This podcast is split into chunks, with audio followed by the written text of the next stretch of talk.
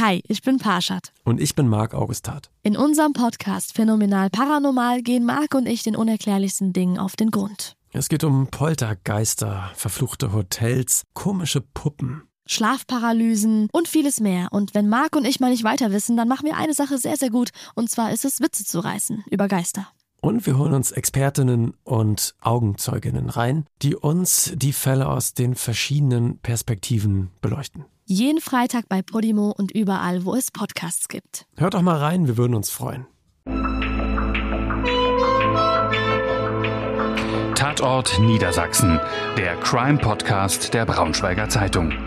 Alles rund um spannende Kriminalfälle in der Region wir blicken gemeinsam mit unseren Redakteuren auf die Hintergründe der spektakulärsten Verbrechen zwischen Harz und Heide.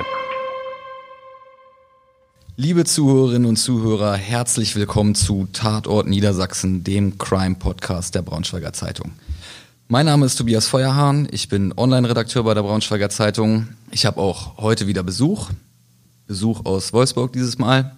Henrik Rasehorn ist bei uns, ist zu uns nach Braunschweig gekommen, stellvertretender Redaktionsleiter unserer Lokalredaktion in Wolfsburg.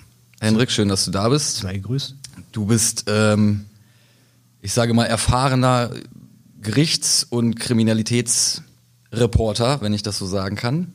Trotzdem unterhalten wir uns heute über einen Fall, ähm, der für dich insofern auch besonders gewesen ist, weil du weder die Prozesse live vor Gericht hast mitverfolgen können, noch warst du am Tatort in deiner äh, journalistischen Tätigkeit. Es geht um einen Fall, der, ohne dass ich jetzt zu viel über dein Alter verraten möchte, vor deiner Geburt stattgefunden hat. Es geht um den sogenannten Liebespaarmörder. Vielleicht kannst du kurz umreißen, worüber wir heute sprechen wollen. Ja, der Liebespaarmörder. Ähm, wir haben schon vergangenes Jahr überlegt, dass wir in diesem Jahr eine Crime-Serie machen wollen. Da haben sich dann die ersten Redakteure bei uns im Haus dann zusammengesetzt und überlegt, wie so eine Crime-Serie aussehen könnte. Und ich bin dann mal ins Archiv unserer Zeitung gegangen, das hier im Haupthaus ist. Wir haben da noch zig alte Bände. Früher war es üblich in vordigitalen Zeiten, dass die Artikel tatsächlich ausgeschnitten wurden, auf Papier geklebt wurden, abgeheftet wurden, äh, eingeordnet wurden. Also wir haben meterweise da noch Material. Und ich habe mal durchgeguckt, einfach mal so Interesse halber, weil ich aus äh, der Lokalreaktion Wolfsburg komme und wir dort kein Archiv mehr haben, was man dort so alles finden kann noch.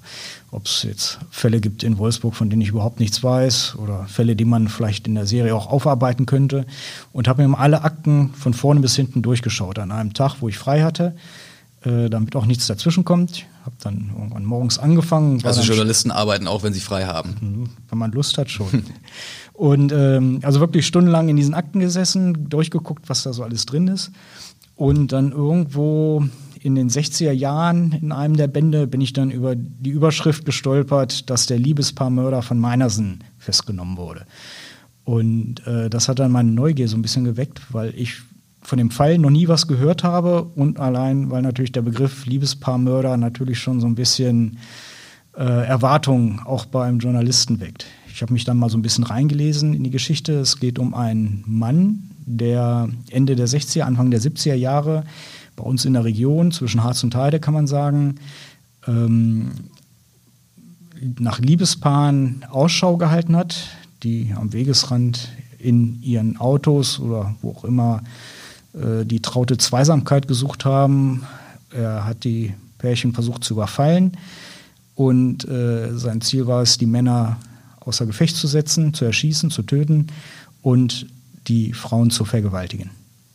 Seine, also ich sage mal, sein, sein Tatansatz wurde getrieben auch durch, was heißt getrieben, begünstigt, sage ich mal, auch durch, durch damalige Gesetze. Ähm, wenn ich das jetzt richtig, richtig auf dem Zettel habe, galt bis 1973 juristisch tatsächlich, dass nur heterosexuelle Ehepartner Geschlechtsverkehr haben dürfen. Und es gab den sogenannten Kuppelei-Paragraphen. Kannst du kurz erklären, was das ist und mhm. warum das jetzt wichtig für diesen Fall ist in dem Moment? Es ist in der Berichterstattung nie so richtig äh, damals hervorgehoben worden, aber ich meine, ähm, dass das für den Hintergrund des Falls so ein bisschen mit reinspielt. Ähm, Kuppelei-Paragraph besagte, dass nur heterosexuelle verheiratete Paare äh, Geschlechtsverkehr haben durften. Bei allen anderen äh, war es untersagt. Man wollte verhindern, dass unverheiratete Paare äh, miteinander Liebe machen, dass insbesondere homosexuelle Liebe äh, nicht äh, vollzogen wird. Das sind natürlich ganz rigide Moralvorstellungen, die da noch in dieser Nachkriegszeit eine Rolle spielen. Und ähm, gleichzeitig ist das natürlich auch schon die Zeit, wo die sexuelle Befreiung auch stattfindet. Und äh, da mussten die Pärchen natürlich zusehen, wo sie hingehen.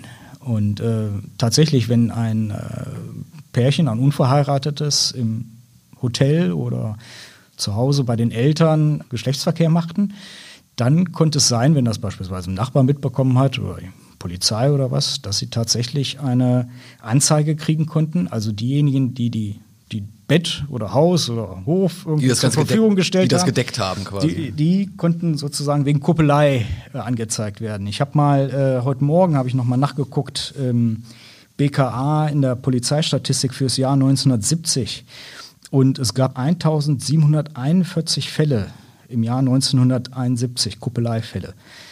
Ähm, die meisten natürlich in der Großstadt und dann abnehmend dann zum Land. Also es war so ein Großstadtdelikt, möchte man sagen. Ja, also wenn die Pärchen nicht in der Wohnung äh, traute Zweisamkeit finden konnten, wo konnten sie dann hingehen? Gab es nicht viele Möglichkeiten, entweder in die freie Natur oder wer hatte, hat das Auto genommen und ist in die freie Natur gefahren. Und kann ich mich selbst noch daran erinnern, sage ich mal so in meiner Jugend, das ist zwar nicht in den Ende der 60er, ich bin Mitte der 70er geboren, aber ich kann mich noch erinnern, so Ende der 80er, da hat man noch so am Wegesrand das ein oder andere Auto dann mal gesehen und wenn man die Eltern gefragt hat, was haben die dann, was machen die denn da, ne, dann haben die Eltern so ein bisschen vielsagend äh, sich angeblickt, aber nichts weiter dazu gesagt. Ja, und, und genau solchen Pärchen hat der ähm, Karl Wilhelm Detmar, äh, hieß er. Johnny. Johnny, Spitz, Johnny sein genannt. Spitzname war Johnny. Genau. Die Pol Polizei kannte ihn tatsächlich nur unter dem Spitznamen Johnny Detmar. Okay. ähm, solchen Paaren hat er dann aufgelauert und sie dann überfallen. Ja, es, gab, es gab halt in der Region halt so ganz bestimmte Treffpunkte, die bei den Pärchen bekannt und beliebt waren. Gibt es auch heute noch, beispielsweise bei uns in der Region, der Kennelparkplatz ist ja auch so bekannt in Braunschweig. Ähm, ja, die, also es waren bekannte Treffpunkte. Da wusste man als Pärchen, da kann man hinfahren, da kann man ungestört sein und dort ist er umhergefahren. Er hatte natürlich den Vorteil, er war Schrotthändler, ist mit seinem Laster durch die ganze Region gefahren. Äh, wenn man sich das auf der Karte anguckt, von Norden nach Süden, von Osten nach Westen, war überall unterwegs. Und ähm, wenn du halt täglich unterwegs bist, dann weißt du natürlich auch, wo die Autos stehen. Wie ist er dann vorgegangen bei, bei, den, bei, bei seinen Taten? Also die erste dokumentierte war ja, glaube ich, 1968. Da mhm. gab es in Marwede bei Celle den sogenannten Heuball. Ja. Der Heuball ist, ist es noch ganz beliebt. Ähm, hab mir mal angeguckt, es gab jetzt noch ein Video vom letzten Jahr unter der Überschrift Die Provinz feiert. Also es muss wirklich in Marwede ein, ein Ereignis dort sein beim Video. Das ganze, ganze Festzelt ist voll, also da ist richtig was los. Äh, Marwede, das ist bei Eschede, nordöstlich von Celle. Bei vielen Taten ist er immer mit seinem LKW unterwegs gewesen. Er ist dann in dem Fall allerdings nicht auf einer Tour gewesen, sondern ist wirklich zum Fest hingefahren und ähm, hat sich ins Festzelt gehockt und hat dort erstmal ein paar Bier getrunken. Also bei allen Taten spielt Alkohol eine Rolle. Äh, also nüchtern war er nie. Also sitzt er im Festzelt und guckt die Pärchen an. Und, äh, und er guckt die Pärchen mit einem ganz bestimmten Interesse an. Also nicht so, weil ihm die Musik gut gefallen hat oder weil ihm Leute interessiert haben, sondern er hat ganz bestimmt, ganz genau nach Pärchen Ausschau gehalten. Und äh, dort hat er dann ein Pärchen gesehen, das sich dann zu späterer Stunde aus dem Festzelt äh, Hand in Hand rausgegangen ist. Und dann hat er gedacht, den gehe ich jetzt mal hinterher. Ähm, das weiß man deshalb, weil das natürlich alles auch vor Gericht abgefragt wurde und hinterfragt wurde. Deswegen kann ich das schon als Tatsache hier auch wiedergeben. Ähm, also in dem Fall, das Pärchen ist dann äh, abseits vom Festzelt ein, in, hat sich in die, in die Büsche gedrückt, wie man so sagen möchte, hat dort äh, Geschlechtsverkehr gehabt. Und äh, Johnny Detmar ist dann hinterher gepirscht, hatte seine Waffe dabei ähm, er hat gewartet, bis das Pärchen fertig ist. Dann hat sich der Mann äh, auf die Seite gedreht, dass er so seitlich also auf seiner Seite lag, zur Frau zugedreht.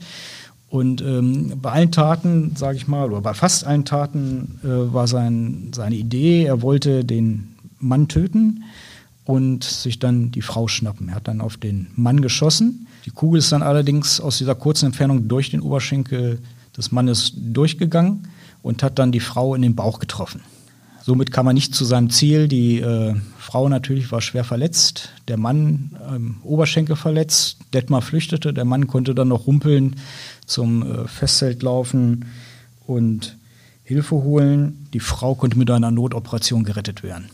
Im Grunde genommen sage ich mal, das, was er dort äh, gemacht hat, so und so ähnlich äh, passiert das bei allen Taten, die ihm zur Last gelegt wurden. Also dieses Tatmotiv zog sich durch. Er hat dann äh, glaube ich, noch bei, bei Peine äh, ein paar im, im Auto erwischt, wollte, wollte dem Mann in den Kopf schießen, hat ihn verfehlt, hat nochmal abgedrückt, hat die Schulter getroffen. Man muss dazu sagen, also er hatte eine, eine alte Wehrmachtspistole, Parabellum, die kennt man, äh, wenn man so alte Weltkriegsfilme sieht. Wenn ein deutscher Soldat da eine Pistole in der Hand hat, dann ist das eigentlich in der Regel die Parabellum. Ist eine sehr ikonische Waffe, möchte ich mal so sagen. Und er hatte auch noch eine Sonderausführung, das war eine eine Ari 08. Ich habe mir das von einem Polizisten erklären lassen. Das ist äh, eine Sonderanfertigung gewesen für die Artillerie. Das heißt, die hatte einen verlängerten Lauf. Ein Polizist hat mir das so erklärt, wenn die Artilleriesoldaten ihr Geschütz bewachen, dass äh, sie dann keine, äh, keine Langwaffe gleichzeitig schultern konnten. Deswegen hatten sie diese lange Ari 08, dass sie damit auch auf längere Entfernung auf Angreifer schießen konnten. So, jetzt hat sich der Johnny Detmar da in relativ kurzer Entfernung von den Personen befunden, so immer so zwei Meter, drei Meter, äh, wo er drauf geschossen hat. Es könnte natürlich ähm, sein, dass einfach die Wucht dieser Waffe zu groß war, dass er möglicherweise verzogen hat oder, und das kommt auch so ein bisschen durch die äh, Akten durch, dass er einfach zu erregt war. Er hat tatsächlich auf die Köpfe der Männer gezielt, bei vielen Versuchen, und hat dann aber manchmal nur äh, die Scheibe getroffen, aus kürzester Entfernung. Also, dass nicht viel mehr Menschen ihren Tod gefunden haben, ist wirklich einem glücklichen Umstand äh, zu verdanken. Gefasst wurde er trotzdem zunächst nicht. Also es hat sich eine äh, Weile hingezogen. Er hat ein paar Taten dieser Art begangen bis zum 22. Dezember 1968. Da war er dann tatsächlich aber auch nicht alleine. Er war mit einem Mittäter unterwegs, hat, hat ein Pärchen im LKW mitgenommen. Ähm ja, es war doch sogar anders, ne? wie bei dieser Tat. Das ist, also man teilt, äh, äh, es gibt so zwei große Serien, die er hingelegt hat. Das ist einmal so die 68er, 69er Serie und dann kommt diese Tat, die er als einzige mit einem Mittäter begangen hat.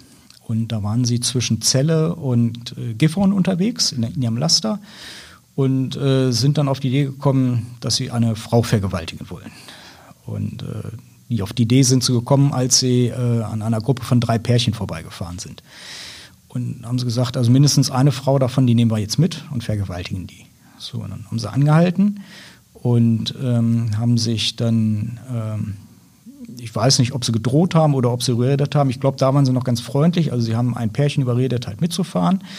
Und auf der Fahrt hat dann Detmar versucht, äh, die Frau zu befummeln. Und äh, die hat, ist dann tatsächlich bei, äh, bei der Fahrt aus dem fahrenden Auto rausgesprungen, hat sich so gerettet. War noch der Mann im Auto, der hat dann äh, ganz fürchterlich äh, äh, Schläge kassiert. Kassiert hm. Und ähm, dann sind die beiden allerdings sind nicht geflüchtet, sondern haben gesagt, jetzt fahren wir zurück. Und dann nehmen wir uns halt ein anderes, eine andere Frau von den zwei verbliebenen Pärchen, die da noch am Straßenrand sind. Also das zeigt schon so ein bisschen, ähm, ich weiß nicht, wie man das bezeichnen soll, ob das jetzt kaltschnäuzig ist, ob das brutal ist, ob das verrückt ist. Es ist eigentlich nicht so mit normalen Maßstäben zu messen. Auf jeden Fall, sie sind dann zurück, ähm, einer von ihnen, ich glaube Detmar, hatte eine Rohrzange und haben die äh, zwei verbliebenen Pärchen in Zaun gehalten und haben sich dann ein, eine junge Frau geschnappt, mitgenommen und vergewaltigt. Und äh, das war Ende des Jahres und er muss relativ kurz danach dann schon überführt worden sein ähm, weil er dann auch relativ zeitig in Untersuchungshaft saß und wegen der Sache dann vom Landgericht Hildesheim dann verurteilt wurde zu einer Haftstrafe von zwei Jahren und drei Monaten, glaube ich. und äh, die er dann zum Großteil abgesetzt hat. Er kam dann auf Bewährung frei. Aber dann war erstmal auch mit den Liebespaarmorden bei uns in der Region Schluss. Und das war erstmal so ein Bruch. Und deswegen teilt man ein, es gibt so diese erste Liebespaar-Serie, dann diese Tat, die so ein bisschen rausfällt, weil der Mittäter dabei war. Und dann kommt die zweite Serie, die dann ganz tragisch dann auch mit einem Mord endet. Das wollte ich gerade sagen, genau. Das war dann 1971 mhm. in Meinersen. Genau. Das, äh, wieder ein Schützenfest. Er hatte wieder Alkohol getrunken und ist, ist dann einem, einem Paar, was das Fest verlassen hat, anschließend gefolgt. Und was ist dann passiert? Ja, bei dem Fest ist er dann, eigentlich ist das ganz ähnlich gelaufen wie in Marwede. Er ist ähm, auf das Fest dieses Mal nicht mit seinem LKW gefahren, sondern mit seinem Privatwagen, VW-Limousine, äh, hat Wagen dort abgestellt, hat die Waffe erstmal im Auto gelassen ist aufs Fest gegangen, hat sich an die Bierpavillons gestellt und hat erstmal Bier getrunken. Aber auch wieder mit dem Ziel, äh, ich suche mir heute eine Frau. Und hat dann eine Pärchen dort gesehen. Es war ein Schaustellergehilfe, ein 24-Jähriger und eine 14-Jährige aus dem Ort, die er bei diesem Fest kennengelernt hatte. Ähm, das Pärchen dann auch an dem Abend, dann irgendwann spät nachts den Festplatz verlassen, sind zum Sportplatz in Meinersen gegangen und haben dort dann ja auch den Geschlechtsverkehr vollzogen. Und ähm, Detmar hat sich dann angepirscht. Er hat dann bei äh, seinen anderen Taten, hatte er eigentlich, oder anfangs bei den Taten, hat er oft erstmal nur äh, die Opfer beobachtet. Bei seinen späteren Taten ist er dann schon so weit gegangen, dass er dabei onaniert hat, wenn er den Pärchen zugeguckt hat. Und ähm, war dann fertig. Und das Pärchen war halt mitten im Liebesspiel dabei. Und dann hat er die Waffe gezogen und hat den Kavalier, so wie er es dann später in seiner Aussage gesagt hat, äh, getroffen mit einem Pistolenschuss. Er hat das Opfer im Kreuzbein getroffen. Die Kugel ging vom Kreuzbein dann durch den Bauch, durch die Bauchhöhle, ähm, dann weiter in Brusthöhle und bis hoch in die Schulter. Das heißt also, er hat einmal durch diesen Körper halt durchgeschossen. Ein Gerichtsmediziner hat später festgestellt, dass das Opfer wahrscheinlich noch 30 Minuten gelebt hat, ehe es verstorben ist. Und ist gestorben an, an inneren Blutungen. Anzunehmen, ja. Mhm. Ähm, so genau wurde das damals im Urteil dann nicht aufgearbeitet. Ähm, es ist davon auszugehen. Und ich glaube, ein, ein Todeskampf dieser Art, der 30 Minuten dauert, das ist schon extrem schrecklich.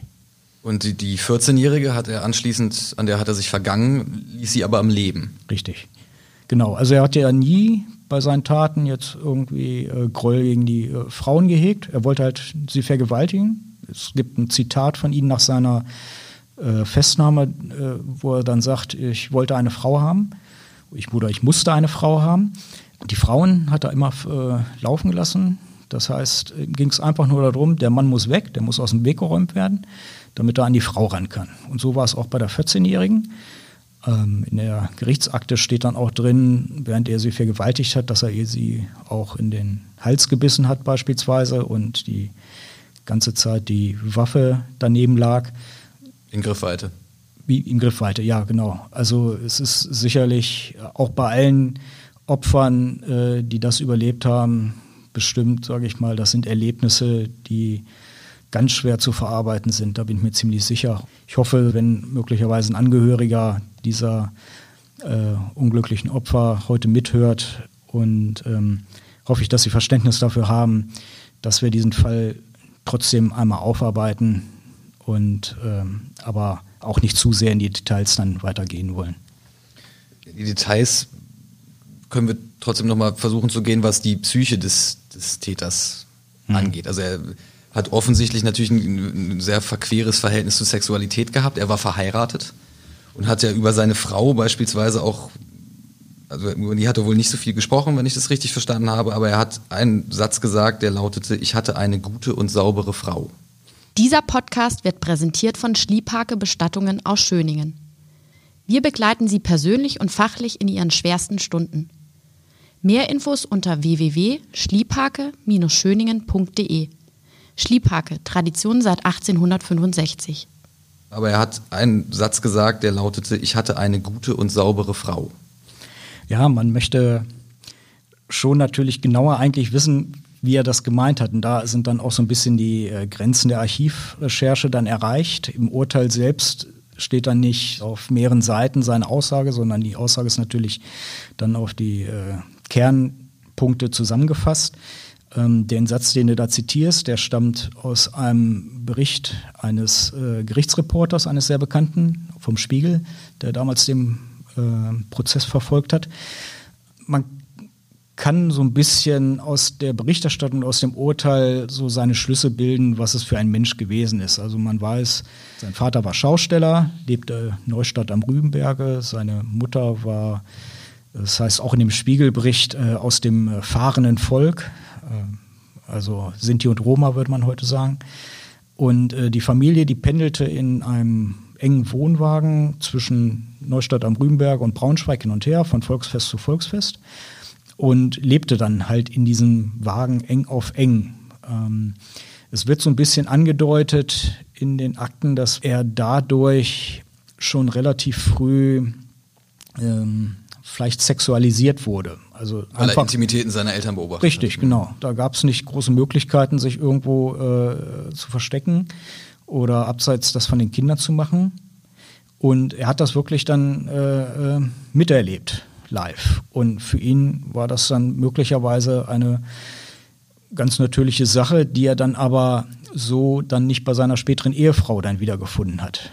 Das wird auch so ein bisschen deutlich. In dem Urteil heißt es an einer Stelle, dass er schon oder in die heutige Zeit übersetzt, also schon, er muss sexuell frustriert gewesen sein. Also er konnte sich nicht richtig ausleben, hatte einen übermäßigen äh, Sextrieb, das wird auch in der Akte festgeschrieben. Und da kommen viele Sachen dann zusammen. Dann auch mangelnde Bildung, äh, Volksschule, fünfte Klasse hat er gemacht. Es wird erwähnt in einem Artikel, dass er, wenn er was unterschreiben muss, nur drei Kreuze machen konnte. Also er konnte kaum lesen und schreiben. Ja, also eine relativ einfache Persönlichkeit. Er war Schrotthändler. Der Schrott war sozusagen sein, sein Leben. Äh, wenn man das so sagen möchte. Viele weitere Interessen sind gar nicht bekannt von ihm. Also er hat außer Waffen, er hat wohl Waffeninteresse gehabt, Waffenliebhaber gewesen. Es erklärt auch, wie er an die Waffe gekommen ist. Das äh, habe ich äh, mir mal auch vom Polizisten erklären lassen, der jetzt in einem konkreten Fall jetzt auch nicht wusste, woher die Waffe kommt. Aber hat gesagt, dass äh, Schrotthändler relativ einfach wohl an Waffen drankommen. Naja, so und ähm, es ist, sage ich mal so, halt diese Gemengelage da in seiner Jugend, die dann auch noch, äh, wo dann auch noch dazu kommt, dass er von einmal von einem Pferd getreten wurde am Kopf. In einem anderen Fall hat er dann eine Kurbel eines äh, Traktors an den Kopf bekommen und ähm, möglicherweise bleibende Hirnschäden erlitten. Und das alles spielt in diese Persönlichkeit mit rein, wobei ich bis heute nicht verstehe, auch nachdem ich jetzt alle Akten, was ich kriegen konnte, durchgelesen habe, ist, warum urplötzlich 1968 das bei ihm losgeht. Er war vorher zwar straffällig geworden, aber das war alles relative Kleinkram, würde man im Vergleich zu diesen Taten, über die wir heute sprechen, eigentlich sagen. Also es hat sich nicht irgendwie angekündigt. Er war jetzt keiner, der schon äh, vorher irgendwie wegen irgendwelchen Sexualdelikten aufgefallen ist oder Waffenmissbrauch oder Überfällen oder irgendwas. Das ist wirklich aus dem Nichts plötzlich dann losgegangen. Hm.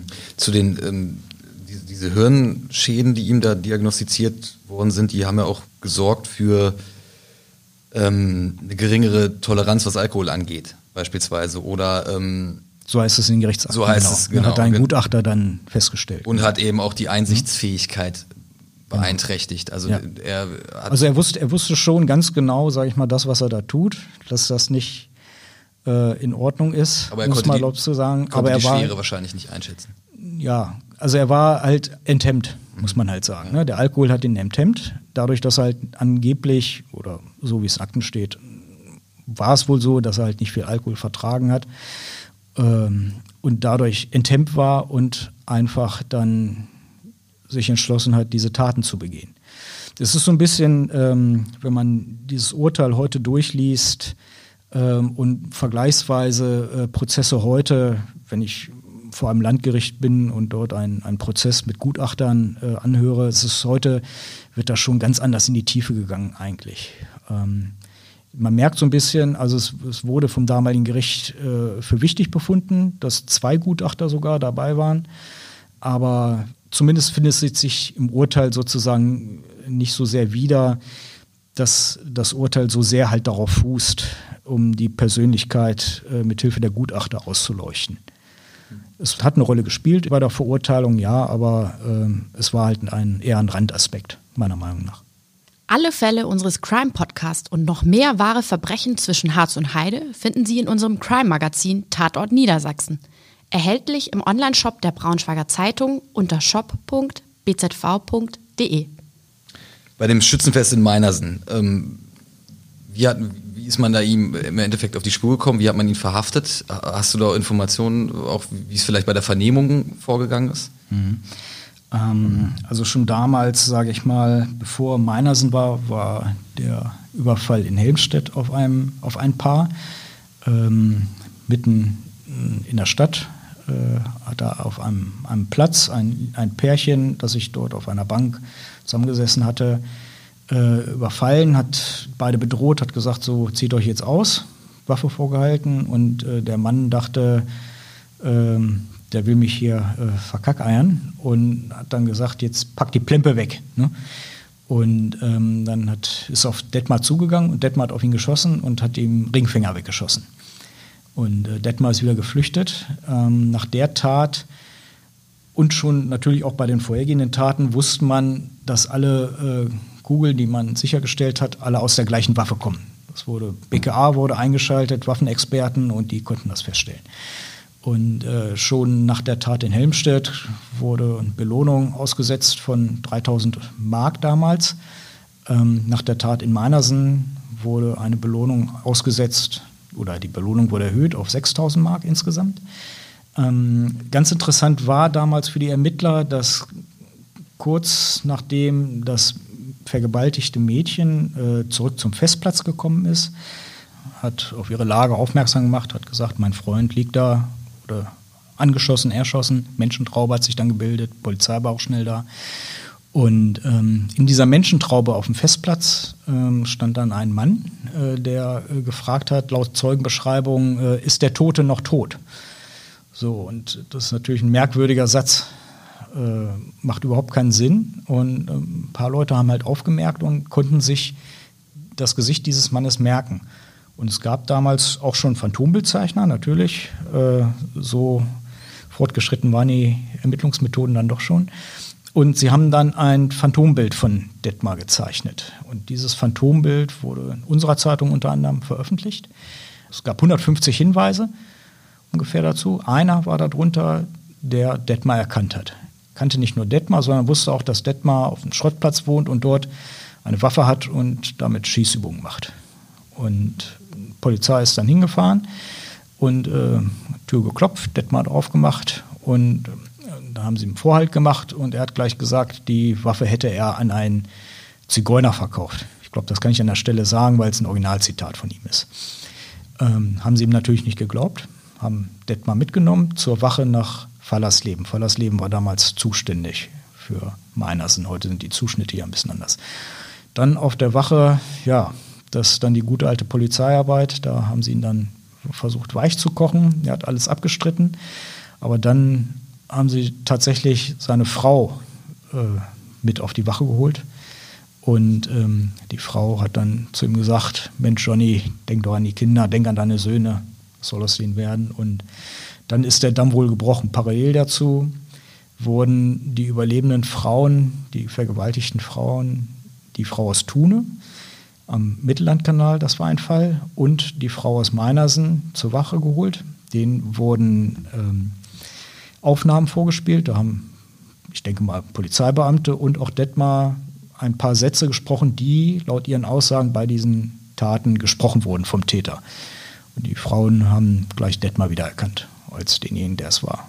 Und, anhand seiner Stimme. Anhand seiner Stimme. Und ähm, dann gab es natürlich auch noch eine Gegenüberstellung und äh, in der Zeitung kann man das dann tatsächlich dann nachlesen, äh, parallel äh, zum Fortgang der Ermittlungen täglich. Also hat Detmar dann immer eine weitere Tat mehr gestanden. Und am Ende kam es dann auf ja, sieben Taten, die ihm dann nachgewiesen werden konnten. Es gibt den Verdacht, dass Detmar nicht nur für diese Taten verantwortlich war. Es gibt, gab weitere Fälle in Südniedersachsen und in Hessen. Da wurde versucht zu ermitteln, ob er auch in möglicherweise verantwortlich sein könnte. Da habe ich aber nichts zu gefunden, deswegen gehe ich davon aus, äh, er war nicht der einzige Täter dieser Art, sondern es gab auch verschiedene Täter.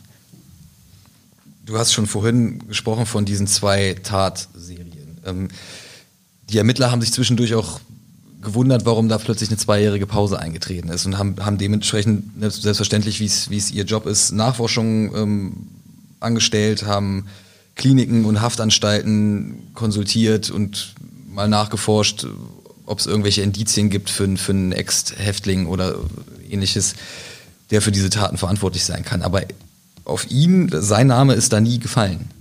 Wie kann, wie kann das sein in dem Zusammenhang? Tja, wie kann das sein? Ne? Es ist halt schwierig, Ermittlungen Ende der 60er Jahre. Äh, äh, heute zu kommentieren. Ich bin mir schon sicher, dass, dass die sehr viel ausprobiert haben. Allerdings muss man natürlich auch bedenken, dass äh, Kriminaltechniken, die für heute für uns selbstverständlich sind, äh, damals äh einfach gab sie halt einfach noch nicht. Also ein Beispiel möchte ich nennen.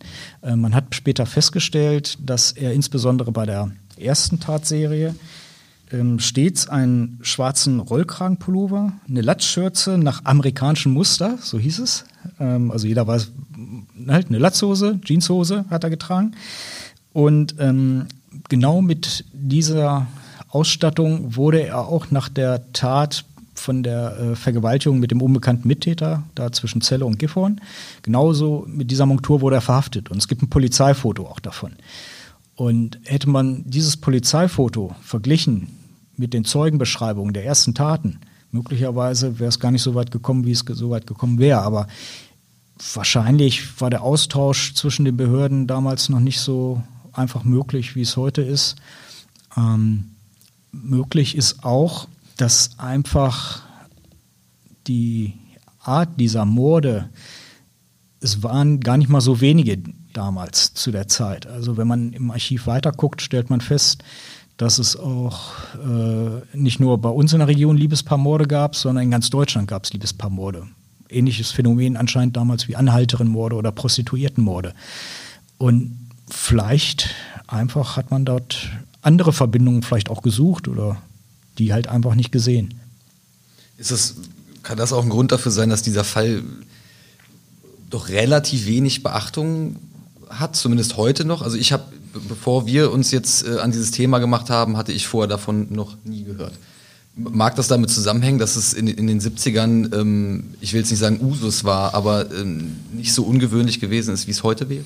Ja, die Frage habe ich mir auch gestellt. Ähm, schwierig zu beantworten. Also ich bin mir ziemlich sicher, wenn es nicht ein Toter gewesen wäre, sondern wenn es vielleicht zwei, drei, vielleicht vier Tote gewesen wären, äh, dann wäre der Fall nicht nur bekannt, sondern dann gäbe es möglicherweise ein Buch über ihn.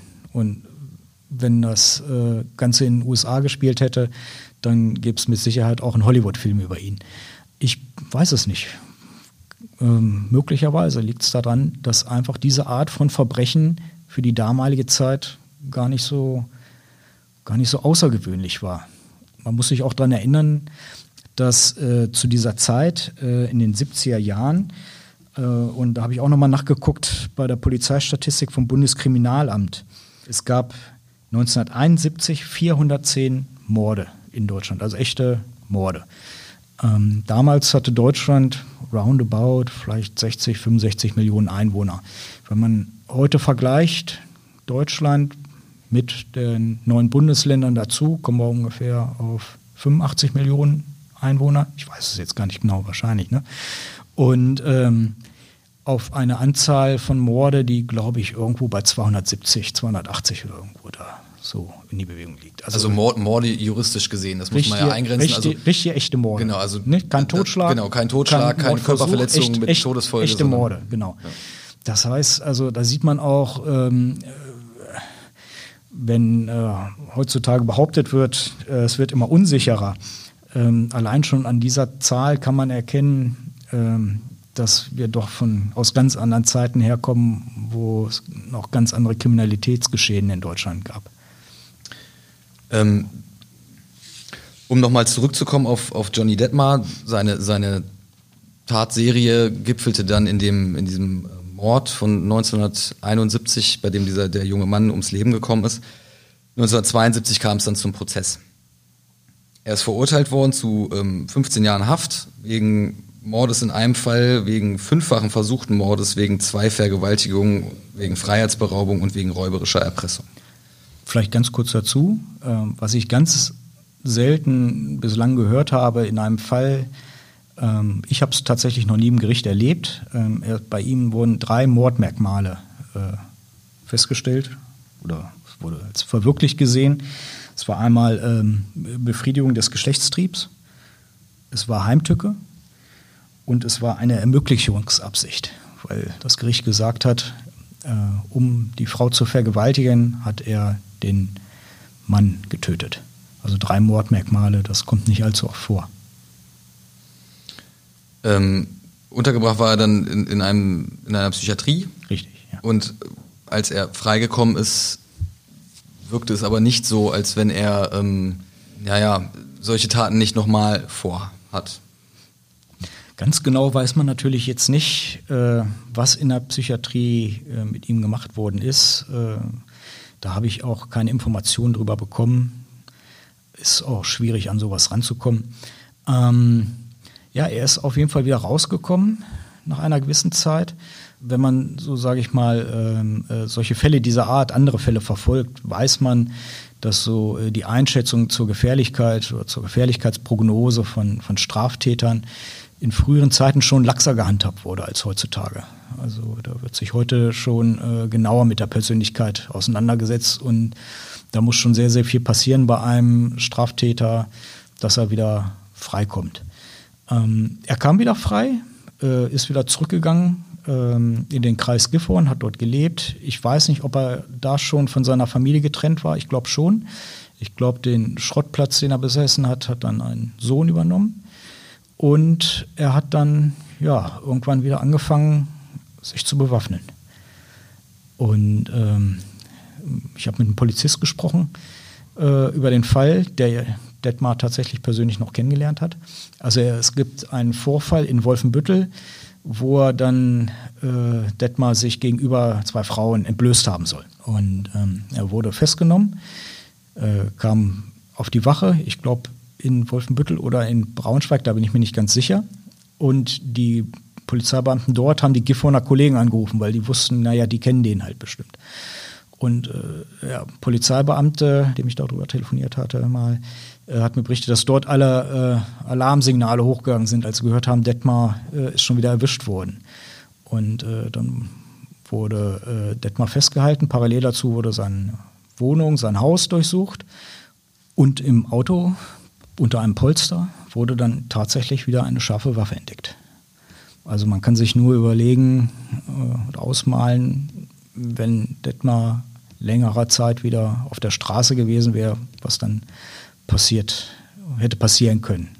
Also äh, der Polizeibeamte hat mir erzählt, dass äh, es großes Interesse war von allen Beteiligten eigentlich, äh, dass damals die Sicherungsverwahrung für ihn angestrengt wird, aber irgendwo in den Mühlen der Justiz ist das dann stecken geblieben und tatsächlich dann nicht so weit gekommen. Also er wurde nochmal verurteilt, wurde dann äh, wieder untergebracht in einer Psychiatrie und kam dann irgendwann im hohen Alter dann wieder frei. Aber tatsächlich nach der Zeit stand er unter Führungsaufsicht. Führungsaufsicht bedeutet, dass Polizisten regelmäßig dann zu Besuch vorbeikommen und signalisieren, wir haben dich im Auge. Du stehst unter Beobachtung. Du stehst unter Beobachtung. Henrik, vielen Dank für das Gespräch heute. Es war ähm, mal wieder sehr informativ. Ähm, danke, dass du da warst. Liebe Zuhörerinnen und Zuhörer, das war's mit Tatort Niedersachsen, dem Crime-Podcast der Braunschweiger Zeitung. Ich hoffe, wir hören oder Sie hören uns beim nächsten Mal wieder. Tschüss. Mehr Podcasts unserer Redaktion finden Sie unter braunschweiger-zeitung.de slash podcast.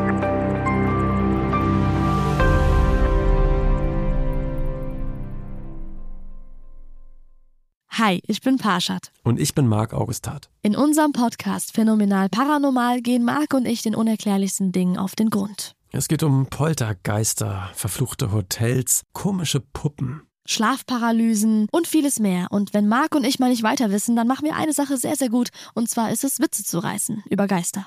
Und wir holen uns Expertinnen und Augenzeuginnen rein, die uns die Fälle aus den verschiedenen Perspektiven beleuchten. Jeden Freitag bei Podimo und überall, wo es Podcasts gibt. Hört doch mal rein, wir würden uns freuen.